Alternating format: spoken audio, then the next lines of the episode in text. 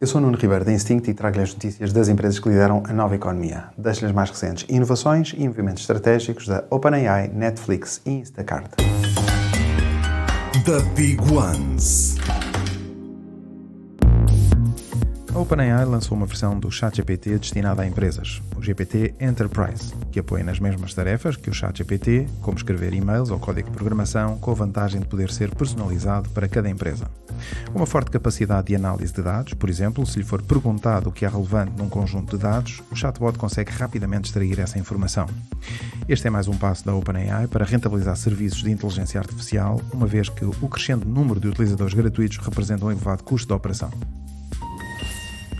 Em 2021, a Netflix entrou no gaming com videojogos para mobile. Agora anunciou que esta experiência de entretenimento vai estar disponível também para televisões e computadores. O smartphone vai servir de comando para quem quiser jogar em TV e quem preferir jogar em computador pode utilizar o teclado e o rato. O Canadá e o Reino Unido foram os mercados escolhidos pela Netflix para iniciar os primeiros testes. É mais uma estreia anunciada em bolsa. A empresa americana de entrega de produtos de supermercado Instacart formalizou o processo para entrar no mercado Nasdaq.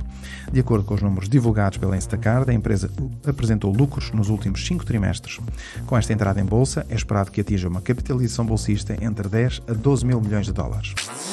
Super Toast by Instinct.